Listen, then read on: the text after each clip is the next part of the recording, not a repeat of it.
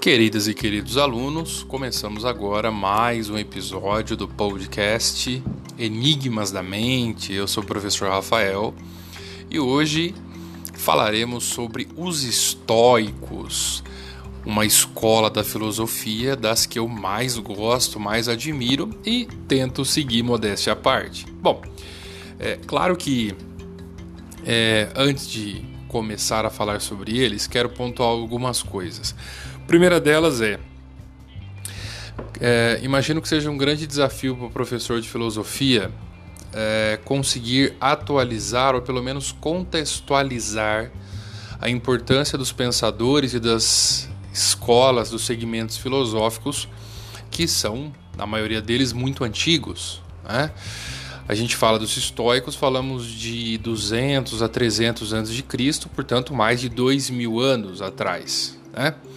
Bom, creio que os estoicos, quanto mais você lê, quanto mais você os lê, quanto mais você os estuda, melhor você entende que eles são atemporais, que eles não são de modo algum presos ao seu tempo, pelo contrário, estão além do seu tempo e, se a gente pode chamar assim, é uma ideia, uma filosofia eterna.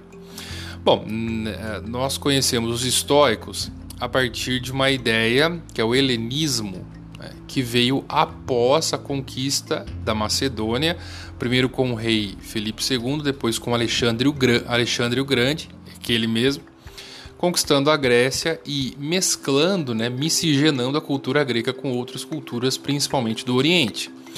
O que, que acontece? O movimento helenístico funde uh, filosofias gregas, pensamentos gregos com pensamentos de outras culturas. E aí nós temos um prato principal maravilhoso que é a filosofia helenística, que tem quatro escolas principais, né? Cínicos, céticos, epicuristas ou hedonistas e estoicos. Bom, claro que para falar de cada um desses movimentos eu teria que falar sobre vários pensadores e demandaria muito tempo coisa que nós faremos depois com certeza. Mas a mensagem que eu quero passar nesse momento de pandemia de coronavírus, de SARS-CoV-2 ou Covid-19, como você quiser chamar, em que tá, atravessamos um momento em que muita gente se pergunta o que, é que aconteceu, onde nós erramos, onde está Deus. Eu gostaria de deixar o pensamento central dos estoicos para nós nesse momento. Bom, uh, os estoicos pensam que quanto mais próximo da natureza, do seu estado natural, mais feliz é o homem. E quanto mais preserva esse estado próximo da natureza, do meio natural, mais inteligente ele é, mais desenvolvido ele é. Ou seja, quanto mais buscamos coisas supérfluas, coisas que não precisamos, consumismo, e nos distanciamos da nossa verdadeira natureza e da própria natureza, natureza do ambiente desse planeta, nós nos tornamos infelizes. Porque quanto menos somos parecidos com a nossa própria natureza, mais incompletos nós somos. Pessoas com closets de mil pares de sapatos, joias caríssimas, mas que esquece a beleza de um belíssimo pôr do sol. Bom, para os estoicos, a natureza, então, é o princípio da felicidade, a relação do homem com ela. E uma ideia ainda mais interessante, ainda mais dolorosa de se seguir é que o homem deve se concentrar naquilo que ele tem capacidade de fazer e aceitar aquilo que ele não pode.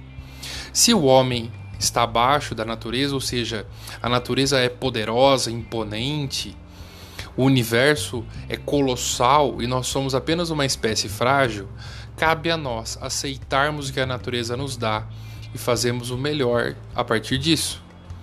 Porque nós não podemos controlar as ações dos outros, nem da própria natureza, mas o que nós podemos controlar é a nossa reação diante dessas ações.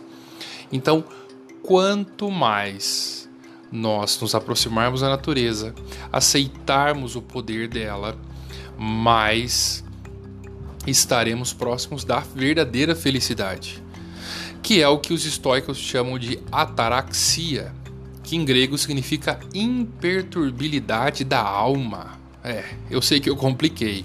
Não sei o que é mais difícil, ataraxia ou imperturbabilidade da alma. Mas nada mais é do que paz.